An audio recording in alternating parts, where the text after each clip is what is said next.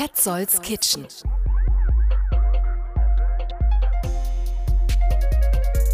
Folge 39 von Petzolds Kitchen. Wer genau aufgepasst hat, dem fehlt eine Folge vergangene Woche. Da hatte ich eine Magenverstimmung, die mich aufs Bett geworfen hat, für mindestens einen Tag. Und das mir als Fan von Essen und wie ich denke, eher mit einem Rossmagen gesegnet. Ich lasse offen, wo ich meine, mir das geholt zu haben. Egal, Petzolds Kitchen ist wieder offen. Vier Gesprächspartnerinnen und Gesprächspartner warten auf euch. Es ist alles dabei. Die große Metaebene für die Ernährung der Zukunft im Gespräch mit Jörg Reuter vom Food Campus. Mit äh, Vicky von Formo haben wir dann auch ein wunderbares Beispiel, um welche Zukunftsfirmen genau sich der Food Campus müht und bemüht.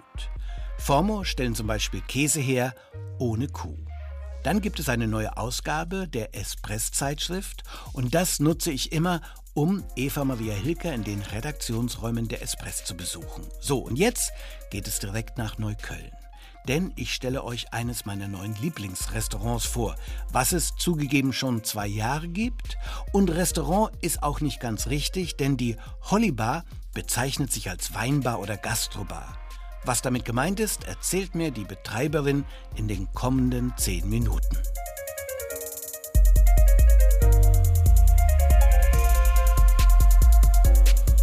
So, mein Name ist Fernanda. Wir haben Holly Gastrobar vor zwei Jahren jetzt.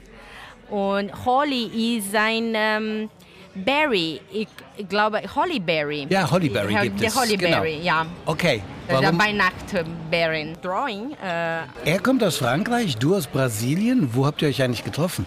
so, ich komme aus Brasilien, aber meine Mutter und Vater sind Italienerin. Okay. So, ich hatte in Brasilien geboren und gelebt vor zehn Jahren und dann nach Italien gefahren vor fünf Jahren. Und äh, ich liebe Berlin. So, weil ich hat äh, in Italien ge äh, gelebt und dann hat viele Mal mit Freunden nach Berlin gefahren. Und dann ich war hier in Berlin für lange. Ich, wohne hier für neun Jahren jetzt ähm, und Simon fünf. Äh, und wir können kennenlernen in der Küche, weil ich bin ein, auch eine Chefin, aber ich bin Sommelier auch, produziere mein, mein Bier und mein Wein. So. Du produzierst dein Bier? Ja, ich bin eine Braumeisterin. Okay. Ja. Wo hast du das gemacht? In Berlin? No, in Brasilien. In Berlin ich kann ich, ich bin nicht erlauben. Okay, du hast die Lizenz ja. nicht, aber du kannst das ähm, alles äh, machen. Also Simon steht in der Küche, du machst das äh, Restaurant. Es heißt Gastrobar und manchmal sagt man auch Weinbar. Was ist eine Weinbar für dich? Also oder oder wann ist es Ich ein glaube, Restaurant? Wir, wir sind ein Restaurant, aber ich glaube für Berlin, Gastrobar ist ein neues Konzept. Äh, Berliner denken, dass äh, Gastrobar ist wie ein Gastropub, aber ist nicht. Wir haben ein Fine Dining Cuisine mit sehr freundlich, und sehr freundlich und ähm, relaxed Stimmung. Okay. So- Wie machst du den Unterschied, wenn du in Berlin ausgehst? Du sagst, das ist ein Restaurant, das ist eine Weinbar oder Gastrobar. Wo, wo siehst du den Unterschied? Ich glaube, wir sind zwischen äh, beide. Okay. Ein Gastrobar ist ein Restaurant, das auch haben eine starke Weinliste. Äh, das ist, äh, ich habe ne, keine Cocktail, ich bin nicht ein Cocktailbar oder ein, nur ein Bar. Ähm, wir haben eine starke Weinkarte. Und die hat nur Natur- und Orange-Weine. Wie kommt Ja, das denn? Ich habe immer mit Wein arbeiten. Aber jetzt, wir denken zu viel about was wir essen. Ist immer organisch oder bio. Ja. Aber nicht so viel, was wir trinken. Wir wieder trinken Coca-Cola oder Fanta oder so. Ist nicht organisch, aber wir essen organisch.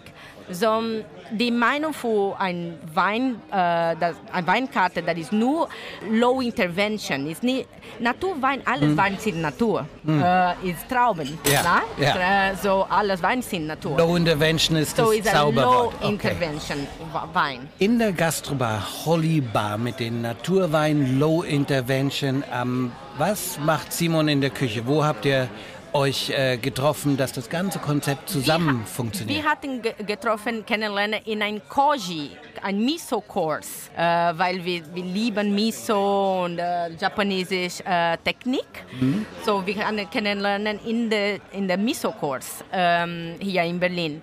Und beide sind Chef, beide arbeiten in der Cuisine. Und dann, unsere Idee war, ein bisschen in Japanisch lieben.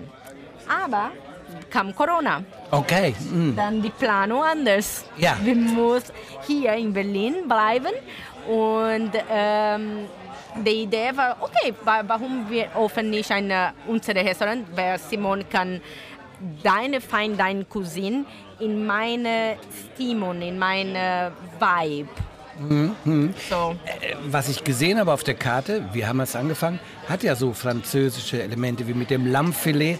Aber wenn ich die Karte anschaue, würde ich nicht sagen, seine französische nee, Karte. ist am, am modernisch, äh, ich, ich sage modernisch Europä europäisch mit mhm. französisch Akzent. Okay. So die Root, die Wurst ist französisch, weil Simon hat in, in, Fran in Frankreich äh, lernen, ja. alles lernen. So, die Wurzeln ist französisch, aber um, ähm, der Sens ist französisch. Aber, uh, mit der Soße, mit der erste uh, war der Hollandaise oder der Steak Tartar, aber mit einem modernen Akzent, einem modernen Touch. Jetzt ist das Ganze in Neukölln. Man ist immer noch erstaunt. Kürzlich war Time Out Magazin, hat gesagt, Neukölln, eine der 14 besten Quartiers äh, worldwide. Ja, so ja. immer noch wow, das war nicht Prenzlauer Berg, das war nicht Kreuzberg, nein, Neukölln. Neukölln. Aber du läufst immer noch durch und du denkst nicht, oh wow, jetzt gehe ich um die Ecke und dann ist eine Gastrobar mit so großem Anspruch wie äh, Holly Bar. Also man ist immer noch erstaunt, wenn man hier ist. Aber ihr habt extra Neukölln gesucht. Ich glaube, äh, Neukölln, wir haben Neukölln geliebt. So, äh, ich glaube, Neukölln, äh, wir können imaginativ sein, weil die Miete ist nicht so teuer die Leute sind sehr offen, viel Touristen, viel ähm, Junge. Äh, so, in die ist nicht so teuer, die mhm. Miete. Wenn geht zu Prislauberg, dieses kleine Restaurant ist drei, viermal äh, die, die Preis. So, die Cuisine muss, be, muss eine generic ja. sein, mehr mhm. generic, mhm. nicht so imaginativ, weil brauchen mehr Leute, ja. in, wir, kann, wir sind okay mit äh, unseren Kunden. Wir brauchen nicht mehr, mhm. nicht, nicht so viel mehr, immer mehr, aber nicht so viel mehr, ist okay. Wir können in einem kleinen Team und ich und Simon funktionieren. Kleine Team hat hier Matteo, Matteo. Äh, noch ein Franzose. Also es ist wirklich sehr international. Sehr, sehr auch, international. Ich, äh, ich bin die Einzige, die sprechen ein bisschen Deutsch. Matteo keine, Simon keine. Aber es ist sehr schwer zu finden, äh, Leute zum äh, Front of House oder ja. Back of House, das Deutsch sprechen. Ich muss dich noch nach ähm, einem Gericht fragen auf der Karte, und zwar der Camembert. Klassisch. Ich habe ihn noch nicht, aber ich werde ihn bekommen. Ähm, warum Camembert? Weil ähm, hier in Deutschland, wenn Simon, wir essen viele Camembert. Simon liebt Camembert, aber wenn in, in Deutschland war immer ein Problem, dass die Camembert schmeckt nicht so viel. Ja. Ist sehr leicht. Und dann, der Simon hat die Idee, dass wir kann eine deutsche organisch Camembert kaufen. Das äh, ist gut, gut Camembert, nicht nur Kohlmilch mit ein, ein bisschen Schafsmilch auch, aber aged, äh, geliefert zu Hause. Wir haben einen Dry-Ager. So, wir liefern, äh, wir age die Camembert ja. für äh, drei Monate. Wow. So ganz starker wie in Frankreich, weil in Frankreich die Camembert ist, ist starker, ist äh, moldy, ist, ähm, ja. ist ein starker Käse. Das heißt, ihr habt Dry-Aged Camembert, Dry-Aged Fisch, ja. Dry-Aged Fleisch. Dry-Aged ja. alles, ja. ja. Hey. Das ist super gut, aber es ist auch teurer auch für euch, ne? weil es verliert ja viel äh, Und Gewicht. Und der Seite auch, ne? weil ja. die, die, die Filet ist vier Monate, äh, die, die, der Ribeye ist okay. vier Monate in Dry Age. Und, äh, und wir, wir kaufen fresh, mhm. äh, Côte de Boeuf fresh und dann in vier Monaten ist fertig. Die gleiche für die Camembert ist zwischen zwei Monaten Minimum okay. Dry Aging. Zwei Fragen.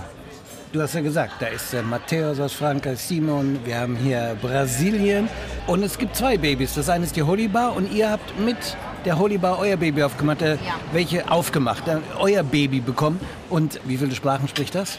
Ähm, mit dem Baby spreche ich Portugiesisch, mein Mann Französisch, zwischen ich und mein Mann Englisch und in Kita Deutsch-Englisch. So. Wenn ihr eine Nanny findet und die Holibar ist nicht auf, wo gehst du in Berlin? Ist meine letzte Frage zum Essen. Wenn ähm, du essen gehst. Hm, das ist eine gute Frage. Wir, wir essen in unserem Nachbar. Wir lieben äh, Bara, Lakota, Ezra. Das sind Nachbar. Sind wir lieben. Aber wir fahren viele nach Prenzlauer Berg und, und ähm, Charlottenburg nicht so viel, aber Prenzlauer Berg viel, weil wir muss anderes sehen. Ne? Weil ja. der Kita ist hier, der, äh, wir wohnen hier, wir arbeiten hier, so wir brauchen bisschen mehr aus U8 okay. sehen. So wir gehen nach ähm, Estelle Dining, Imam, okay. Brunch, Chutriconi. Ja. ja. Obrigado. De nada. Muito de nada and enjoy.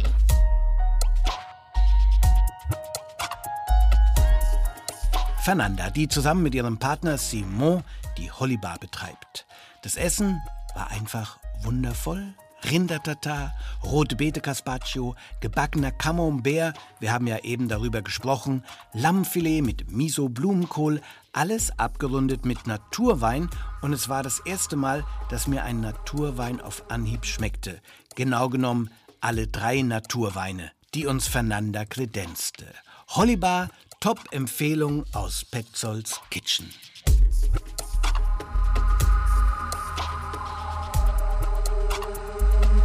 Nach dem Restaurant hin zu den Produzentinnen und Produzenten. Ich war auf dem Food Campus. Berlin bekommt einen ganz wichtigen Hub für Thinktanks und junge Unternehmen, die sich mit der Zukunft des Essens und der Ernährung beschäftigen. Jörg Reuter leitet den Food Campus und am Ende von Petzolds Kitchen erzählt er uns alles, was wir über den Food Campus wissen möchten. Das Treffen, da waren CEOs von Iglo, da waren kleine Start-ups, fand in den Räumen von Formo statt. Ein Startup, inzwischen schon 80 Personen stark, mit Sitz am Spreeufer, da wo nebendran Coca-Cola und Universal Music residieren.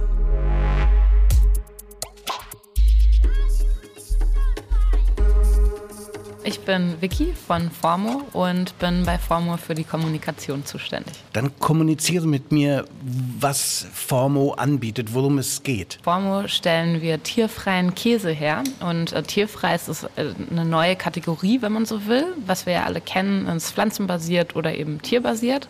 Und ähm, wir stellen Proteine über sogenannte Präzisionsfermentation her.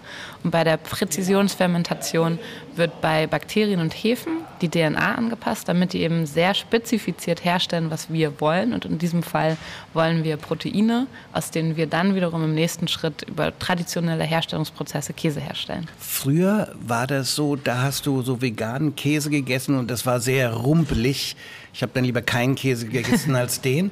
Ich glaube, dann war, sage ich mal als Laie zum Thema, äh, Erbsenproteine dazu. Das war so ein Gamechanger. Stimmt das, Victoria? Ja, auf jeden Fall. Ich glaube, dass da verschiedene Wege führen zum Ziel und dass man mittlerweile über ähm, verschiedene Pflanzenproteine auch schon ganz gut die Profile abdecken kann, ähm, die man für Käse abdecken möchte. Ähm, wir glauben aber, dass es doch noch nicht die ähm, ja, Spektren abdeckt, die die Käse abdeckt, also in Creaminess oder ähm, dass der zerfließt und auch eben im Geschmack ähm, kann man noch sehr viel mehr erreichen und das versuchen wir eben über diese neuartigen Proteine herbeizuführen.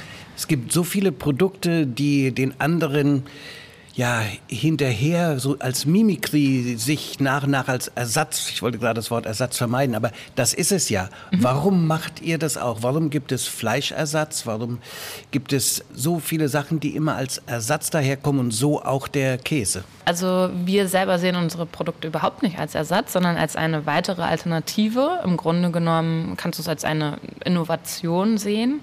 Und deswegen imitieren wir auch nicht andere Käse, sondern geben von Anfang an unsere Käsen eigene Namen.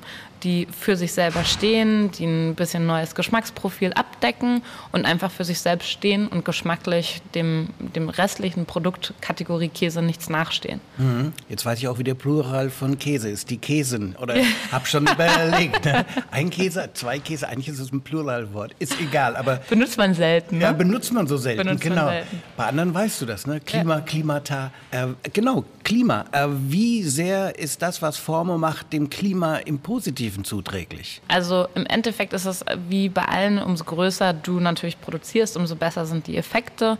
Ähm, aber ganz simpel runtergebrochen fängt es natürlich schon damit an, dass wir einen Produzenten rausschneiden. Bei uns ist es ja so, dass die Kuh nicht gebraucht wird. Somit kannst du eben die Tierhaltung komplett aus diesem Produktionsprozess rausnehmen, was natürlich unglaubliche Effekte auf Wasserverbrauch, Landnutzung ähm, und ja auch die ganzen tierischen, schrecklichen Produktionsprozesse, die wir alle zum Glück kaum sehen, ähm, rausschneiden kannst. Mhm.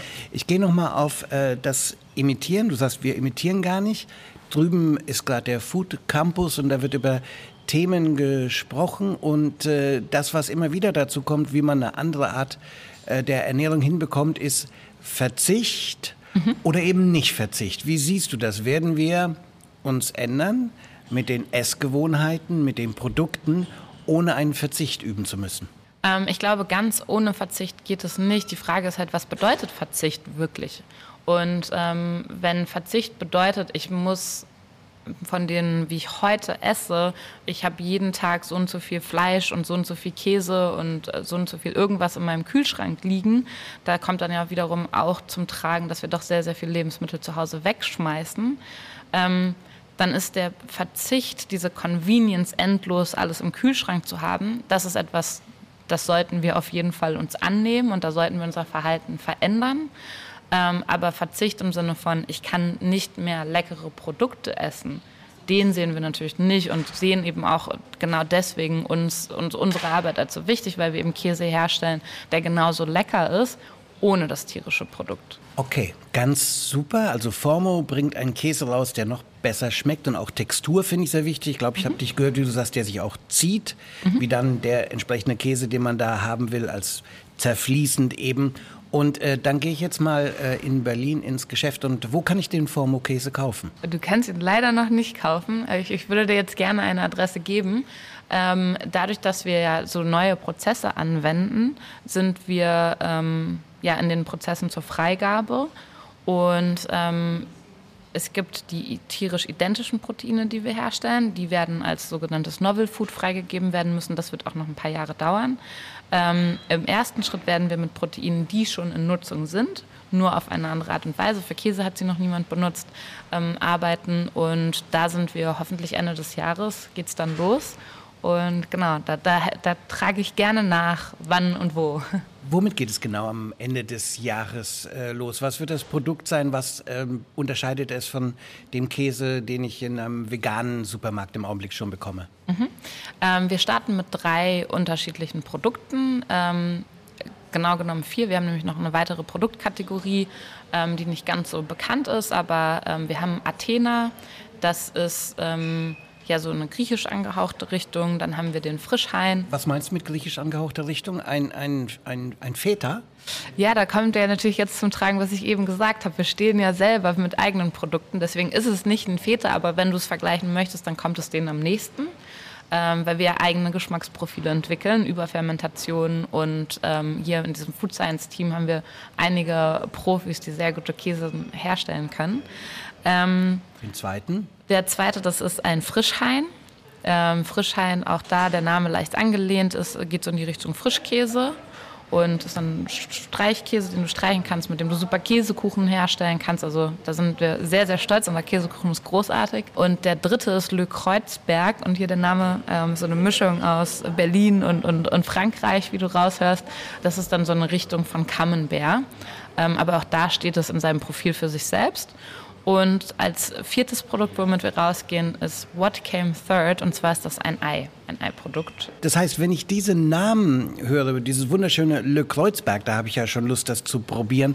Ist die Lesson learned, man eifert nicht nach, haben wir gerade auf dem Food Campus auch gehört, damit scheitert man auch leicht, mhm. weil die Menschen sagen, nee, ich will nicht, was hatte er, Chicken Nugget Ersatz, ja. sondern es hat einen ganz anderen Namen, was war es, Dinosaurier Nugget oder ja, so? Ja, Dinosaurier Nuggets ja. hatten sie. Und genau. das geht ja auch. Wenn man an den Konsumenten kommen will, und das ist fast in Anführungszeichen wichtiger als das Produkt, muss man mit ihm kommunizieren. The medium hm. is the message nach Marshall McLuhan. Ja, ich würde gar nicht sagen, dass man per se ähm, scheitert, wenn man ja nacheifert, im Grunde genommen, sondern wenn du gute Produkte auf den Markt bringst, die wegen mir identisch sind und preislich auch im Idealfall identisch sind, dann kann ich mir eigentlich nicht vorstellen, dass ein Konsument sagt, also äh, das ist genauso teuer, das schmeckt genauso gut ähm, und dabei wird die Umwelt geschont, es wird keinen Tieren geschadet. Dann sagt ja ein Konsument nicht, ja finde ich geil, ich möchte aber, dass Tiere leiden.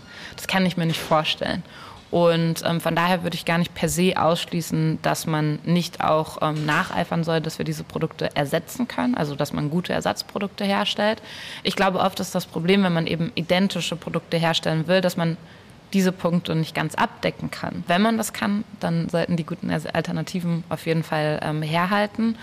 Und deswegen eine gute Balance an Vergleichbarkeit, weil der Konsument eben doch auch ähm, eine gewisse Nähe zu dem, was er kennt, braucht. Und aber ein eigenes Geschmacksprofil, das für sich alleine stehen kann und sehr, sehr gut schmeckt ist das, was wir erreichen müssen. Du hast gesagt, Ende des Jahres kann ich die ersten drei Produkte dann auch kaufen im Laden. Anders, nee, Entschuldigung. Ähm, nee, wir werden zuerst über Restaurants, also Food Service gehen und fangen hier mit Partnern an. Was heißt das, mit Partnern anfangen? Restaurants. Restaurants. Ja. Andere Sachen dauern noch erheblich länger. Bis zum Jahr 25 ist Deutschland, ist Berlin ein schwieriger Standort, um neue Produkte genehmigt an den Start zu bringen? Hättest du es leichter, was weiß ich, Dänemark, Amerika? Ähm, Dänemark per se hätte man es nicht leichter, weil ähm, unsere Lebensmittelrechte ja europäisch geregelt werden. Und ähm, demzufolge, egal wo du in Europa eine Zulassung bekommst, kannst du dann eben auch in Europa starten leichter wäre tatsächlich Singapur oder eventuell die USA.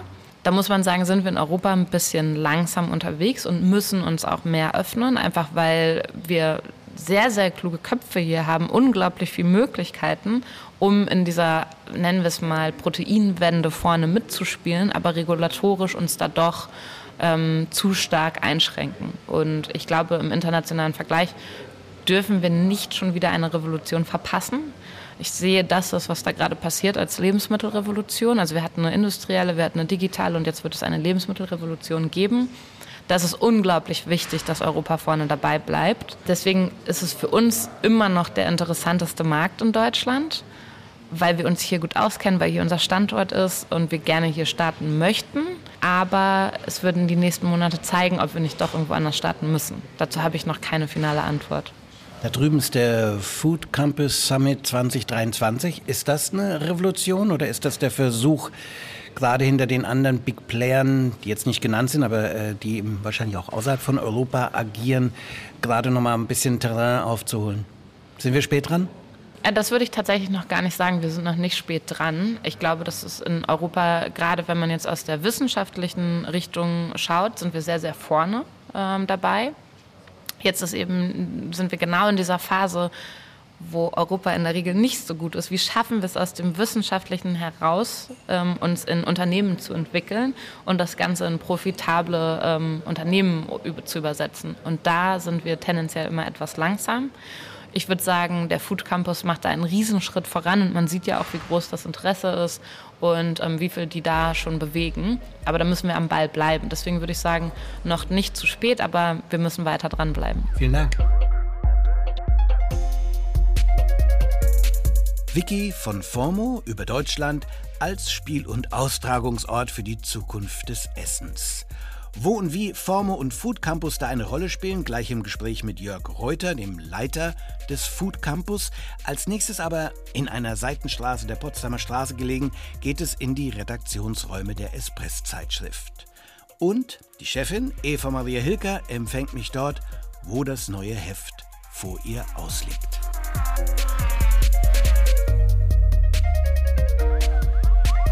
Essen und Trinken in Berlin mit Eva Maria.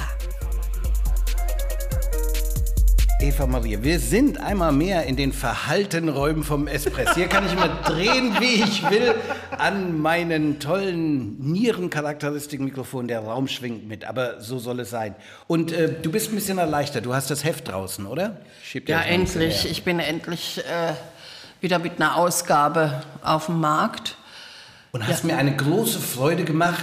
Ich bin mir sicher, du hast das ganz bewusst gemacht. Also man weiß oder nicht, dass ich so sehr affin der Farbe Gelb gegenüber bin, zwei gelbe Fahrräder und was noch alles gelb bei mir draufsteht. Und dann hast du jetzt ein gelbes Espressheft. Nur für dich. Oder? Nur für dich. Ja, nur für danke, dich. Danke. Nur für dich. Nein, wir wollten jetzt endlich auch mal wieder was Dynamisches, was Farbiges, was äh, ins Auge springt, was Lebendiges, weil wir haben jetzt entschieden, also es wird jetzt hier äh, hauptsächlich um Vergnügen und Spaß gehen. Also diese Trauerarie, auch in der Gastronomie, in den Restaurants, alle jammern nur die ganze Zeit. Ja, ich will es jetzt nicht so weit fassen, wir sind ja nur eine... Äh, Espress und nicht äh, die Welt oder der Spiegel oder sonst irgendwas. Aber es ist schon, deprimierend, was da gerade läuft. Aber ich denke, es geht jetzt wieder richtig mhm. los. Also langsam. das Deprimierende, äh, die gestiegenen Kosten, ähm, der Personal. Die Zeit nach der Pandemie, äh, Leute kommen nicht mehr. Und da, wie steuert ihr denn dagegen im neuen Heft? Wo also, kommt der Sonnenschein, außer in der Farbe Gelb? Ach, wir trinken viel. wir haben äh, mit der Julia Böning vom Treat haben wir jetzt jemanden, die auch was empfiehlt und die ist hat jetzt einen tollen äh, Schaumwein, den wir dann auch im Tasting mit unseren Leserinnen und Lesern dann ausprobieren. Und sie hat noch eine Überraschung. Wie dann, funktioniert das, dass ihr mit den Lesern und Leserinnen das auch? Naja, es gibt einen Termin, dann müssen sie einen kleinen Obolus von 15 Euro bezahlen und dann wird äh, ordentlich getrunken im Treat in der Belziger Straße. Ist das schon passiert oder wird das? Nee, passiert? wird jetzt am 30. Okay. So, Genau, und dann feiern, dann haben wir ein Pop-up am 7.7. in Friedrichs. Mhm. Da wird bestimmt, da haben wir auch schöne Weine dazu. Friedrichs Potsdamer Platz. Sag Potsdamer Platz. Friedrichs. Ach Gott, die sind gebeutelt. Die sind ja in diesem ehemaligen Sony Center. Ich weiß nicht, ob da schon mal jemand wieder vorbeigeht. Das wird entkernt. Du läufst da durch. Ein paar Touristen verirren sich da nur und sind völlig fassungslos. Der wird total umgekrempelt. Eigentlich eine sehr schöne pittoreske Location des Friedrichs, oder? Instagram. Also das ist eine Inneneinrichtung, die ist Instagram. Also okay. wirklich wahr. Also, also wer mal das Adjektiv Instagrammable ja, verstehen will, der soll ins Film Ja, gehen. also das ist wirklich ziemlich lustig und die servieren auch so Pralinen zum Teil auf so einem Rattenteller und so. Also es ist schon sehr effekthascherisch. Rattenteller? Hast du gerade eben Rattenteller gesagt? Rat, also so eine Ratte aus äh, Gusseisern okay. und die hat so einen Teller in der Hand und da sind dann die Pralinen ja, drauf. Schön dachte schon. Es wird getrunken. Holger Schwarz von Vinikultur ist auch dabei. Der ja. Mann für Nature und Orange Weine. Ich wusste gar nicht, dass du da eine Affinität hast. Oder ist es einfach die äh, Pflicht des Berichterstattens, die dich äh, zu den Naturweinen bringt? Überhaupt nicht. Ich vertrage die ganz wunderbar. Aha. Ja, und zwar dadurch, dass sie keine Zusätze haben, kann kann ich da ordentlich was von trinken, ohne dass es mir äh, sozusagen Nachwehen beschert.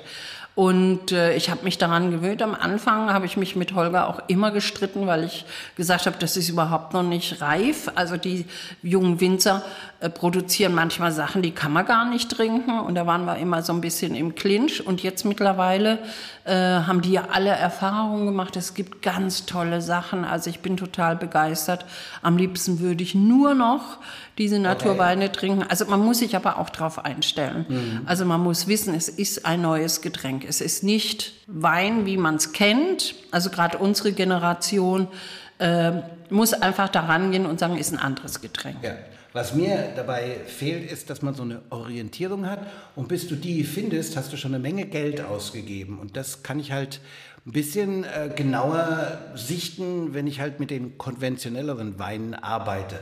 Jedenfalls heißt das, nehme ich damit raus, Sieht man die Hilke aus irgendeiner Tür betrunken und glücklich rausfallen, hat sie wahrscheinlich Naturwein getrunken. Richtig. Ja. Richtig. Und Holger Schwarz und du, ihr plaudert äh, sehr intensiv über zwei Seiten. Hm? Nee, über eine Seite. Okay. Eine Seite, wir haben uns über die sogenannte neue Weinwelt unterhalten und über Proxys. Das ist ja seine neue Entdeckung. Das okay. sind Getränke, die nicht kopieren, also nicht alkoholische Getränke, die nicht Wein kopieren und den Alkohol entziehen, mhm. sondern das sind Getränke, die ähm, gerade aus den nordischen Ländern wiederkommen, die über Fermentation, verschiedene Zutaten, also Fichtennadeln, was war das noch, fermentierte Mirabellenblätter und, und, und ein ganz neues Getränk wieder machen. Kannst du auch so trinken, weil die so eine Spannung, also so aromatisch breit gefächert sind, wie in Wein im Grunde, aber ohne Alkohol. Also du hast wirklich das Abenteuer im Mund, so wie er es beschreibt. Also ich mag sehr gerne. Gib mal so ein paar Namen, fallen dir noch ein paar ein, was dann da so in der Flasche da steht oder im Glas? Also das ist eine, es gibt, wie heißen die denn? Ich habe schon wieder vergessen. Muss man lesen. Okay. Würde man so. aber beim Vinikultur Sofort. Sofort. Vinikultur, also wenn man da hingeht und die Proxys haben will, wird man sehr gut beraten und ist wirklich eine Entdeckung. Aber ich weiß noch, wie ich ganz, ganz, ganz, ganz, ganz, ganz früher mir immer dachte, wenn Wein getrunken wurde und dann, oh, brutal ehrlich in der Kopfnot, dachte ich mir, wieso nur bei eben ähm, Traubensaft, wieso nicht für Orangensaft oder so, ja? Und äh, war naiv, aber ganz falsch war es auch nicht. Es gibt ja eine unheimliche Bandbreite für andere Getränke. Und da, also für diese nicht alkoholischen, fermentierten Sachen, ähm, das ist toll. Und da werden sich bestimmt ganz viele Leute auch für finden, ne? weil Geschmacks... Also das, Aromen, Knospen, ja, das explodiert. Ja, ja, das muss man wirklich sagen. Diese Fermentationsgeschichte, die ja äh, aufgepoppt ist und jetzt auch wirklich lang anhaltend ist, gibt einem natürlich ungeheure Möglichkeiten. Also nicht nur es, also eben auch die Getränke. Ja, du hast ähm, anfangs gesagt, wir wollen nicht mehr deprimiert rumlaufen, sondern wir machen ein gelbes Heft und äh, die Szene ist ja noch ein bisschen am Boden und hoffentlich immer Stück für Stück weniger. Wie habt ihr denn äh, die, die kulinarische Szene Berlins reflektiert? Wo ist der der helle Sonnenschein auch noch äh, zu sehen. Was macht zum Beispiel die, die gehobene Fine Dining Gastronomie? Die tut sich immer noch ein bisschen schwer. Also ich meine, das ist auch klar, wenn du zwei Sterne hast, musst du aufpassen. Ne? Das kann dir ja dann sozusagen auch äh, von den Testern des Skiedmission schlecht angerechnet werden. Aber es gibt tatsächlich ein paar mutige, die jetzt einfach noch mal was anderes machen, die also schon Fine Dining, aber doch auch im Sternebereich sind. Das zum Beispiel, naja, Gut, Marco Müller mit dem Rutz, der drei geht, Steine. drei Steine, der geht mit seinem Preis unter 300, sodass man eventuell, wenn man noch viel Geld hat und das mal will, auch machen kann. Weihnachten und Silvester kommen zusammen. Äh, ist es nicht auch das Nobelhart und Schmutzig, die so im Angebot Ja, die haben auch, die hatten jetzt dieses Fettschnitzel, das weiß ich gar nicht, ob das sie das noch, ja, ja. ja. Ähm, ja, das kann man machen. Horvath hat jetzt mittlerweile nicht mehr äh, das Schnitzel, sondern die machen jetzt ein spezielles Signature-Menü zu einem günstigen Preis unter der Woche. Und hier äh, Masjonga, ganz toll. Die machen jetzt komplett äh, kleine Gerichte, wo du dir den Tisch vollladen kannst mit einem leckeren Wein. Und 1,44 macht genau dasselbe. Die machen Aperitif ab 17,30 mit Kleinigkeiten. 5 Euro. Okay. 5 Euro für so, so einen ja. kleinen Tapasteller. Also da muss ich auch schon sagen, ja, das ist natürlich dann wirklich ja, das ist schon. Dann machen viele Gastronomen jetzt auch was zusammen. Also zum Beispiel hier äh, Estelle Dining, die machen jetzt was mit, äh, hatten was zusammen mit Holly. Ja. Und Holly macht jetzt jeden Sonntag auch was extra für die Nachbarschaft, auch zu einem günstigen Preis. Ist das deine Sandwich-Tour? Ja. Ja, genau. Wie bist du denn auf die Idee gekommen? Und du warst etwas, wo wir uns anscheinend knapp verpasst haben, nämlich, wie spricht man das aus? Kite? Kite. Kite. Kite. Ne? Das ist die äh, von Nachhaltigkeit, äh, Zuverlässigkeit. Das ist der, das okay, der, ja, ja, das ist philosophisch. Von ähm, Woodboom und Wood Cuisine, also vor allem Woodboom, die, die mag ich sehr mit ihren Projekten, wo Holz auf Natur trifft. Die haben den Laden gestaltet und du hast dir das Brot geholt dort und nee, das Sandwich? Das Sandwich von, von Micha, Schäfer, äh, ne? von Micha, genau. Und das war wirklich köstlich. Das war ein, ich glaube, irgendwie ein Pressetermin. Und ich wollte endlich mal wieder Öffis und dann äh, bin ich wirklich über eine Stunde unterwegs gewesen mit dem Bus durch die Stadt. Und es ist wirklich toll. Also einfach mal mit den öffentlichen überirdisch lange Strecken, also vom Potsdamer Platz bis Friedrichshain ja. mit zwei Bussen, brauchst du circa eine Stunde. Aber du siehst die Stadt von einer Seite wieder, die du gar nicht mehr kennst. Und es macht dich so irre eigentlich und gleichzeitig auch wieder glücklich, dass diese Stadt sich so bewegt. Und die Sandwiches sind, die Toasts sind sensationell. Großartig. Findet man alles im neuen Espresso. Ich muss dich noch fragen, hier geht es um Äh, da will ich mich auch reinklicken und klinken im wahrsten Sinne des Wortes. Gastro for Future Online Summit. Ja. Und da sehen wir alle die Gestalten, die wir kennen. Masjonga, Sebastian Frank, Micha Schäfer hatten wir schon, Marco Müller, auch den Vadim Otto Ursus ähm, und Caroline Genburg. Die moderiert dieses äh, Online-Summit. Mein Gott, das sind immer Wörter, die wir älter werdenden Frauen immer gar nicht so geläufig sind, wie Panel, Summit und so weiter. Und darum geht es einfach, dass Nachhaltigkeit auch Profit bringt. Okay, das äh, wird wann stattfinden? Weißt du? Habe ich schon wieder vergessen, am 19. glaube ich. Holt man sich ja die Espress. Eben, also jetzt Terminkalender ja, kann ich der jetzt Espress, nicht. die Espress. Der Espress. Du Espress. Ich Espress. Vielen Wir Dank. Espress. Wir Espress. Danke dir.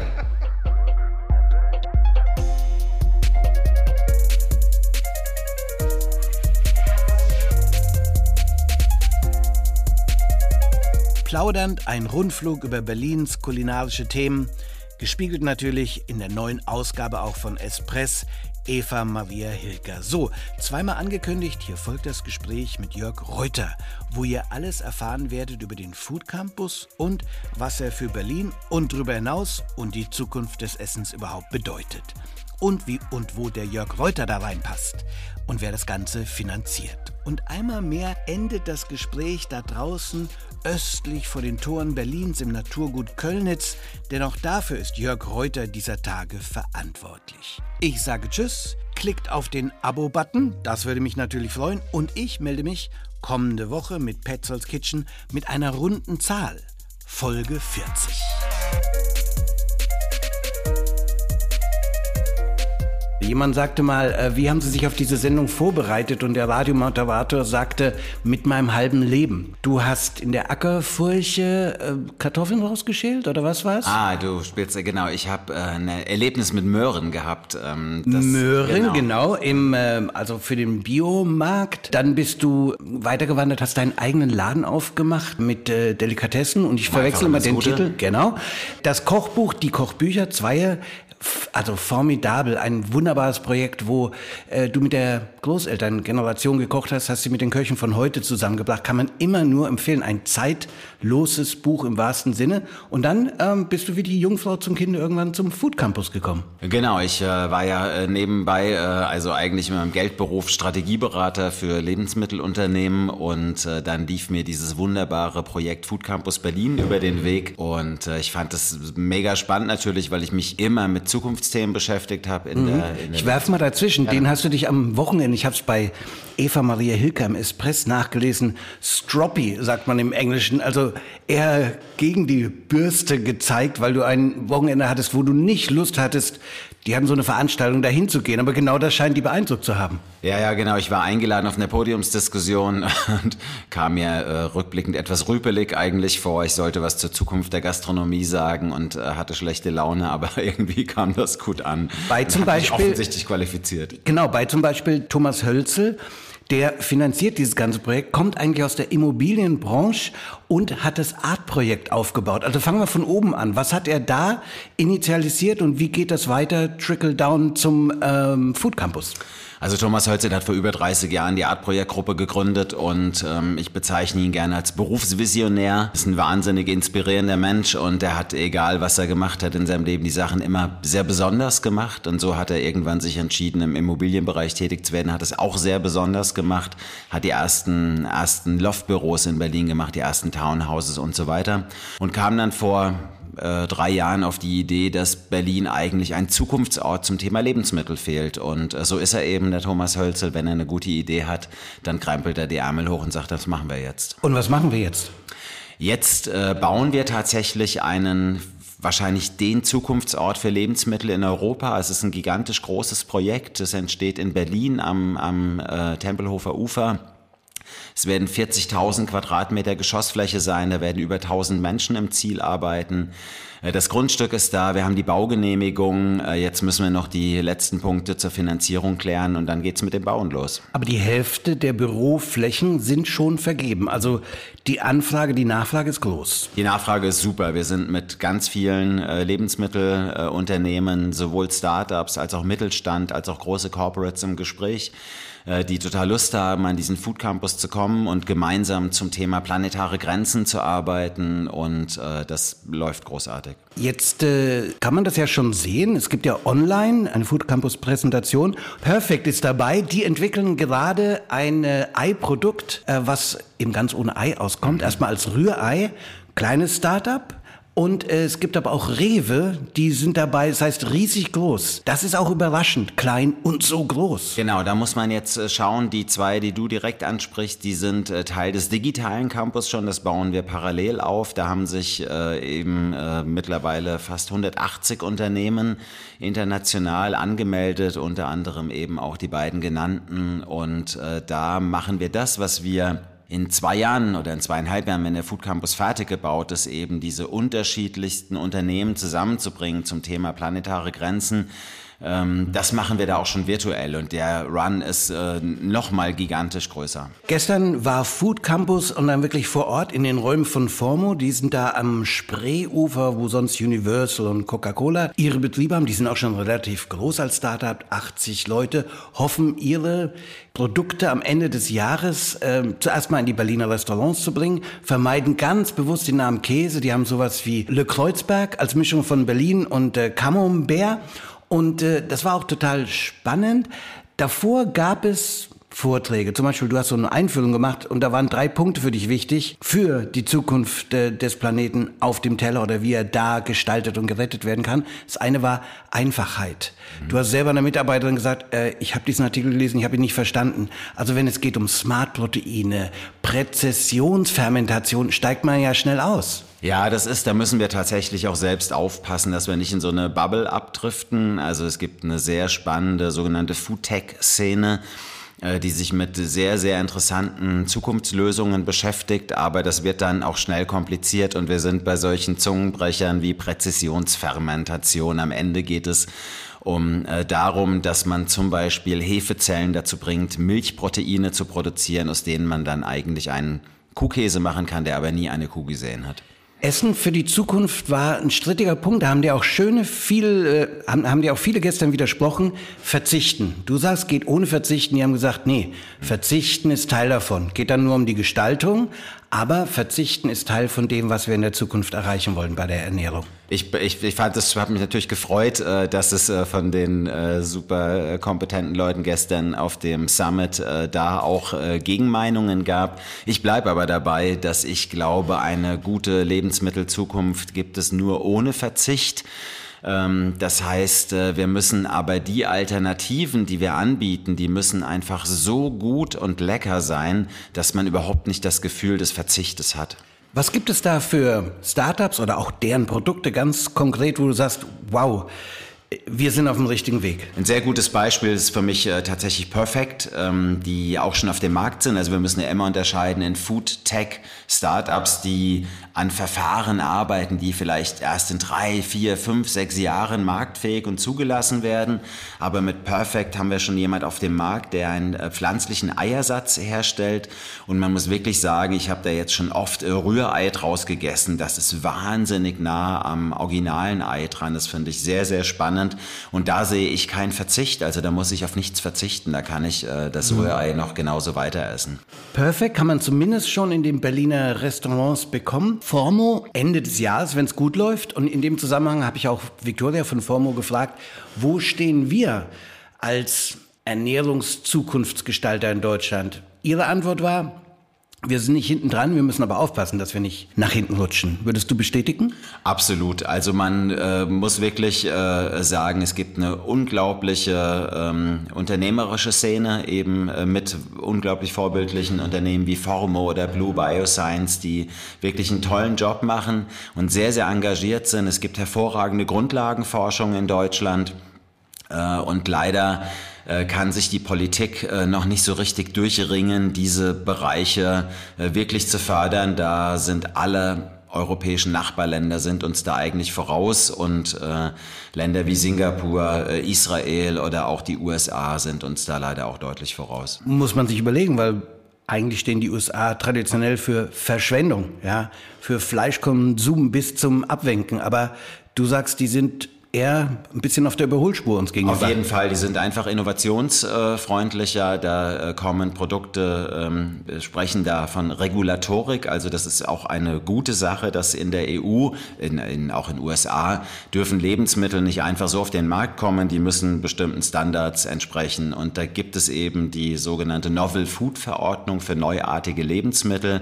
Und die müssen völlig zu Recht einen gewissen Zulassungsprozess durchlaufen. Das ist nahezu überall auf der Welt äh, ähnlich. Nur in Europa ist es ganz besonders kompliziert und ähm, das ist sozusagen die, wenn man auf der Kfz-Stelle einen Termin haben will, das kennt jeder, wie kompliziert das ist und wie lange das dauern kann. Und das muss man sich mit dem Faktor 1000 oder 10.000 überlegen. Dann weiß man, wie kompliziert die Novel Food Verordnung ist. Äh, jetzt war das fast traditionell, kann man so sagen, dass das äh, Ministerium für Landwirtschaft so mitgeschleppt wurde. Das war meistens von der CSU besetzt als das, ja, geben wir dir auch noch ein, aber ist nicht so wichtig. Merkst du, dass sich da was äh, geändert hat? Also es gibt natürlich gerade von grüner Seite Protagonisten und Protagonistinnen, die da lange gewerkelt haben. Äh, Renate Künast wäre so ein Fall. Oder jetzt Cem Özdemir. Wir haben grünen Landwirtschaftsminister. Ändert das was? Ähm, ich hoffe es, dass es sich was ändert. Äh, zu zu äh, der Position von, von äh, Cem Özdemir kann ich äh, wenig sagen. Da würde ich mir, glaube ich, auch mehr erhoffen in der Öffentlichkeit.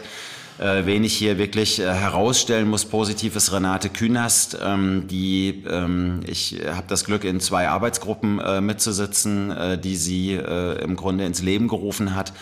Und äh, sie ist da wirklich offen und hat da in den letzten anderthalb Jahren auch eine, eine Transformation für sich durchlaufen und setzt sich für diese neuen Themen ein. Aber wir brauchen natürlich, wir sind in einer Dreier- äh, Regierung äh, mit drei Parteien und es wäre mal schön, wenn die alle an einem Strang ziehen würden bei diesen hm. Themen. Hm. Wann wird der ähm, Food Campus Realität? Wann steht das da und wann ist das dann auch ein Anlaufpunkt für Foren, für Firmen und für uns alle? Ja. Also wir brauchen zwei Jahre Bauzeit und im Moment ist die große Frage, äh, schaffen wir das noch dieses Jahr im Herbst anzufangen zu bauen, dann werden wir Ende 25 eröffnen oder ist der Baubeginn erst im Frühling, äh, Frühling 24, dann wird die Eröffnung im, im ersten Quartal, zweites Quartal 26 sein. Also die, ich würde am liebsten jetzt schon äh, loslegen. Auch äh, ganz viele Unternehmen haben mir gestern gesagt, sie haben total Bock jetzt eigentlich schon, brauchen sie so einen Food Campus und haben Lust, aber so ist es nun mal, wenn man große Gebäude macht, die brauchen immer einen gewissen Vorlauf. Ein bisschen Zeit äh, zum Überbrücken bietet dir na, damit hast du aber auch noch ein weiteres Projekt, das Naturgut Kölnitz. Da kann man so ein bisschen runterfahren. Wie hast du dich kürzlich bezeichnet? Als was für ein Romantiker? Agrarromantiker. Agrarromantiker, ja. Und das hat dir der Hölzel quasi auch noch überholfen. Also dieses Naturgut Kölnitz, ich habe im Podcast schon öfters drüber berichtet, wunderbar. Da hat man dann die nachhaltige Landwirtschaft. Acht Tonnen Fisch werden aus dem Schauner See gefischt, geangelt und acht Tonnen wachsen im Jahr, mit Anführungszeichen, auch äh, normal nach. Nur der Aal muss zugesetzt werden. Ähm, das ist schon äh, toll, wo man, also für dich bestimmt auch das zu sehen. Ja, das ist für mich ist äh, auch dieses Wandern zwischen den Welten. Also ich gelte ja, gelte dann, ich habe letztens gelesen, da bezeichnete mich jemand als Food Tech Versteher. Da bin ich kurz zusammengezuckt und äh, natürlich bin ich da reingewachsen in diese Branche, aber sehe mich selbst ja als Agrarromantiker und äh, liebe deswegen dieses Naturguts Kölnitz so, wo wir eben unsere eigenen Fische haben, wir haben unsere eigenen Rinder, unser eigenes Gemüse und das kommt ja alles farm to table auf den Tisch. Und ähm, mich erdet das sehr. Also ich finde diese, diese Zukunftskonzepte total wichtig und richtig und relevant. Wir müssen daran, aber wir müssen auch immer ein Bein auf dem Boden halten und auch die traditionelle Landwirtschaft mitnehmen. Auf dem Boden der Landwirtschaft. Vielen Dank. Petzolds Kitchen, der Foodie-Podcast aus Berlin.